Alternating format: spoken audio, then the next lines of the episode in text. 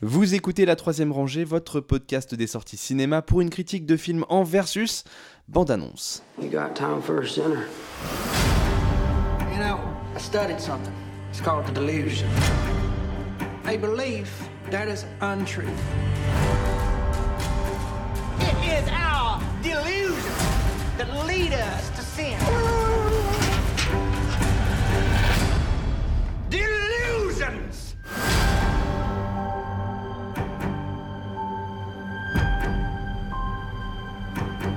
People were born just so they could be buried.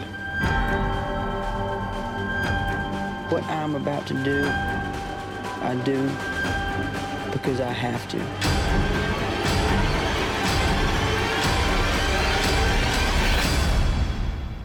Not because I want to. Le Diable tout le temps est un film américain réalisé par Antonio Campos et sorti sur euh, Netflix, qui est, une qui est également une adaptation de deux romans, avec comme acteurs principaux Tom Holland, Tom Holland Mia Was... Wasikowska. Wasikowska, merci. Robert Pattinson, Sébastien Stan et Jason Clark. Beau casting. Oui, beau casting, très beau casting pour ce film. Alors, Il y a, il y a bien d'autres personnes, c'est un film choral, on va pas tous les citer. Mm, mm. Et c'est François qui va essayer de nous résumer le film. Eh bien, euh, nous sommes dans le sud des États-Unis, à la frontière entre l'Ohio et la Virginie occidentale, dans un petit bled, au lendemain de la Seconde Guerre mondiale. Donc, il y a euh, un jeune homme, Willard, qui va revenir de la guerre du Pacifique, où il a vu des choses euh, pas très très marrantes, et il va essayer de, lui, il est très jeune, il va essayer de construire sa vie de famille. Euh, et il va trouver une jolie serveuse euh, avec qui il va avoir un gamin et euh, qui va élever un petit peu selon un principe qui est le principe que le mal existe parce qu'il a vu le mal de ses yeux vus en- pendant la guerre du Pacifique. Donc il lui dit que c'est important de prier Dieu, que Dieu est important et que le mal existe. Et euh, donc ça c'est toute la première partie du film. Si vous espérez voir Tom Holland et Robert Pattinson dans la première partie, il n'arrive qu'au bout de peut-être 40 ou 50 minutes de film, je pense. Oh, c'est bien une moitié de film, je pense. Ouais. euh, ouais. Et euh, puisqu'au début on est plutôt avec Alexander Skarsgård et Ali Bennett, et euh, donc après nous allons avoir un événement décisif euh, qui va nous faire une ellipse et on va se retrouver des années plus tard où euh, l'enfant de Wyatt, Arvin, a bien grandi et donc il est interprété par Tom Holland et il se retrouve confronté, selon l'éducation que lui a donnée son père, à différentes formes de mal. Oui. Voilà, ça vous va comme euh, Et- si et j'ai le- bien résumé Et ou- le mal, faut le combattre à coup de poing dans la gueule. Oui, voilà, c'est un petit peu la, la philosophie du papa, coups, ouais. Euh, oui, parce que euh, moi, moi, ce qui m'a un petit peu euh, marqué dans, dans ce film, hormis les, les accents incroyables des acteurs, genre Robert Pattinson, qui fait la- l'accent. Oui, Ro- Robert Pattinson joue un espèce de pasteur qui emménage dans la ville et qui a l'air euh, d'a- d'avoir assez peu de. pas la- vraiment la foi che- chevillée Non, au ouais. corps, quoi. Il a un. il a un- il Il a un- aime bien les buffets et les jeunes filles. C'est ça. Il a un peu trop les jeunes filles, même. Ouais. Et, euh, et donc, du coup, ouais, et moi, ce qui m'a un peu marqué dans le film, donc voilà, hormis les. Les accents, c'est le, euh, le côté euh, très. comment? Vigilantisme du film. Parce que euh, Willard et, euh, et son fils euh, Arvin ont ce côté de. Il y a une injustice, quelque chose qui me plaît pas, je vais aller régler le problème moi-même. Euh, ce qui en même temps se comprend plus ou moins, parce que dans les coins où ils vivent, bah, il n'y a pas vraiment de représentant de la loi, et quand tu les vois, c'est qu'en général c'est trop tard.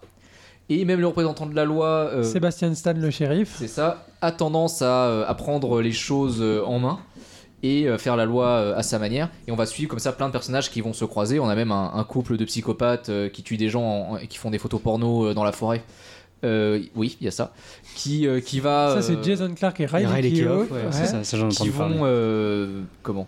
Diminuer au fur et à mesure le, le casting du film parce qu'il y a- il y a des personnes qui, vont- qui vont y passer et, euh, et en fait on a vraiment ce, ce truc et on a vraiment ce truc où j'ai un peu l'impression que dans le film euh, si tu veux survivre il faut bouger mais si tu bouges tu risques de tomber sur les psychopathes donc ah, que- fais quelque part, euh, on, a, on a en parallèle, en fait, il y a, y a quand même un parallèle avec l'histoire des États-Unis qui est assez important, puisqu'on a la fin des années 40, les années 50, et la fin ouvre même sur, euh, sur les années 60. Et euh, c'est ces personnages vraiment co- confrontés euh, à la partie sombre des États-Unis, telle qu'elle peut se manifester euh, sous ses différents aspects à ces différentes époques, en fait. Oui, parce qu'on a, on a quand même, on est quand même dans un- des États-Unis très sauvages, avec euh, assez peu de civilisation, c'est beaucoup de nature, de grands espaces euh, bah, remplis de forêts, donc euh, plein, des, des- endroits où beaucoup de choses peuvent se passer et pe- peu de gens peuvent pas entendre parler. On a par exemple au début du film un comment? Le, bah, la mère de, de Tom Holland qui part Et, euh, et la voix off nous dit oui, euh, bah, il reverra jamais son fils et tout. Et, le, et son corps, et quand, quand elle meurt, on dit bah son corps sera retrouvé 8 ans plus tard. Elle fait ah. Voilà, en fait, le, le film, voilà, c'est le genre d'humour du film, c'est-à-dire que c'est un film quand même très sérieux et assez sombre, avec euh, cette, cette- cette voix de narrateur qui est assez, euh, qui a un certain cynisme, on va dire. C'est hein, limite qui- pas sans rire quand même. Oui, voilà, euh, donc c'est quand même une forme d'humour euh, très particulier. Et donc, du coup, pour les acteurs, pour certains en tout cas, c'est un, un sacré contre-emploi, euh, notamment pour Tom Holland, qu'on a vu euh, quand même dans des rôles, euh, pas, pas dans ce registre-là, en fait, dans des rôles plus enfantins. Ah oui, Euh, Typiquement, bon, le, le rôle qu'il jouait quand il était jeune, c'était un petit peu le rôle du petit frère. Il jouait euh, Billy Elliot le musical, ce genre de truc. Puis après, euh, il a fait euh, l'ado un peu maladroit avec qui on veut être meilleur ami. Et là, c'est vraiment un personnage euh, à contre-emploi où, euh, où euh, il, il fait un personnage vraiment euh, euh, brutal et euh, qui, qui sait comment réagir face à des situations de danger en fait. Et moi c'est vraiment ça c'est un truc que j'adore dans les films et c'est marrant ça me fait penser à un autre film avec Tom Holland qui s'appelle euh, How I Live Now euh, qui est un film Ah, sur la troisième guerre mondiale euh, qui arrive en Angleterre. Avec Saoirse Ronan. avec Saoirse Ronan qui est justement comme ça à ce syndrome du survivant où euh, quand elle est confrontée à un risque elle le sent tout de suite et elle réagit tout de suite. Il y a aussi un petit peu la même chose avec Viggo Mortensen dans La Route. C'est un peu le mec qui, qui anticipe. Et Tom Holland est un peu ce personnage là et moi c'est vraiment un genre de personnage que j'a- j'adore parce que d'habitude on voit souvent euh, les personnages un petit peu se faire brinque-baller par les événements et d'ailleurs là typiquement euh, on voit plusieurs séries de personnages par exemple se faire embarquer par le couple de psychopathes Ouais. etc mais on sait que quand Tom Holland, son personnage, va arriver face à eux, on sait qu'il va comprendre tout de suite parce que lui, il sait ce que c'est le mal, etc. Et il y a un petit côté il- assez jouissif à ça, je trouve. Il est prêt à, à se battre aussi, c'est ça le Oui, il a les bons euh, réflexes, ouais. c'est-à-dire qu'il est éduqué à, euh, à, à combattre ça, quoi. Avec euh, le côté négatif que ça va avoir, c'est-à-dire que ça va l'entraîner dans une spirale de violence euh, Oui, de, de plus en plus importante. qu'il va devoir fuir, euh, qu'il a un côté aussi un peu, euh, un, un peu paranoïaque, ce qui nous, ce qui- ce qui- enfin ce qu'on savait déjà, mais à la fin du film nous le dit. Même si c'est un, c'est un peu un truc en demi-teinte. euh, voilà, il est embarqué par une personne, c'est une espèce de, de hippie. Enfin, il a les cheveux longs, c'est forcément hippie. Et, euh, Surtout dans ces années-là. Mais tu, tu sais pas, tu vois, même lui il se méfie, il sait pas trop, euh, ça reste quand même un étranger, mais bon, voilà. Il est fatigué donc il s'endort. Mais le- on sait pas ce qui va se passer, comment, voilà. On a une euh, trame de film noir assez chorale. Oui. Euh, D'ailleurs, je, je sais pas si toi tu m'as dit euh, avant, euh, avant qu'on prenne l'antenne que c'était pas forcément ton truc quand il y avait trop de personnages comme ça. Euh, moi, il y a un truc que j'aime bien en tout cas dans le film, c'est que si ça reste assez classique, c'est du néo noir euh, plutôt classique.